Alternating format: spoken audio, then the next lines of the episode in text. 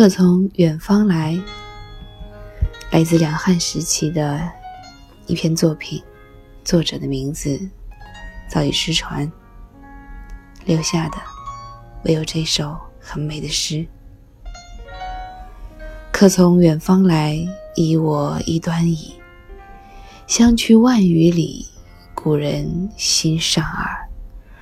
文采双鸳鸯，才为合欢背。注以长相思，缘已结不解。已交头七中，谁能别离此？出远门的丈夫终于回来了，带来了一截绣有鸳鸯的锦缎，将它裁成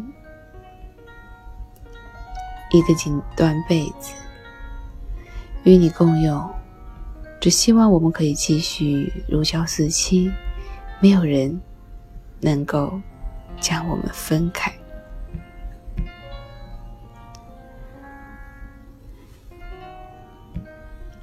我不知道你们有没有看今天的新闻，也不知道有多少人有在养青蛙。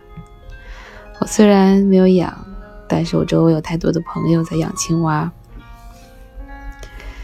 似乎可以在这个旅行青蛙当中体验一把为人父母的盼儿归来的空巢老人的心情。今天的新闻却告诉我，他的设计师出面澄清说。这款游戏的初衷不是盼儿归来，而是思念丈夫。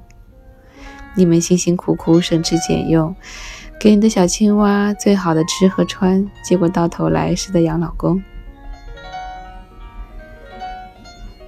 如果你足够细心，你也许还能发现，每张明信片的背后，原来都是一段佳话。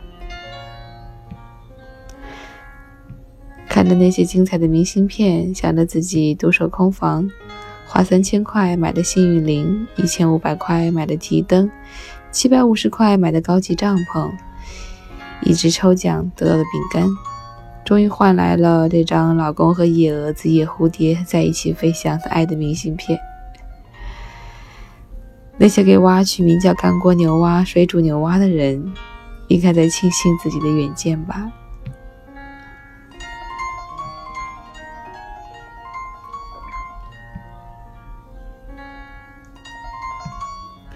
其实，为什么这款游戏会用青蛙做主角呢？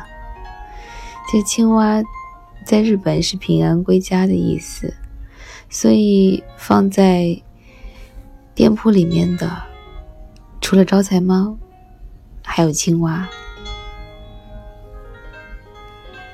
也是旅行的一种护身符吧。所以在这个游戏当中。用青蛙做主角，还有更深层次的意思，就是早点回来吧。不仅仅像我们原先玩游戏的时候所期待的那样，快过年了，早点回家，给爸妈带点儿土特产和当地景点的合照。又或者像现在这样，多了一份不同的心情，像是在养老公，老公出差。带一些出差所在地的土特产和当地景点的合照，给你看一看，让你想一想，让你在老公再次出差，在你的青蛙再次离开家、离开你的时候，心中有一个念想。而事实上，更多的时候。我们所希望的其实是缘已结不解，我们希望的是谁能别离此，又或者我们直接的陈述说，谁也不希望别离呀。一首我已经不知道作者是谁的两汉时期的作品，可从远方来，以我一端矣。相去万余里，故人心尚尔。文采双鸳鸯，才为合欢背。注意长相思，缘宜结不结？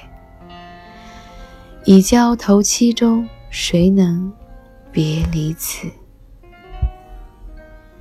我是安吉，感谢你今天的收听，愿你们都能有如胶似漆的情感。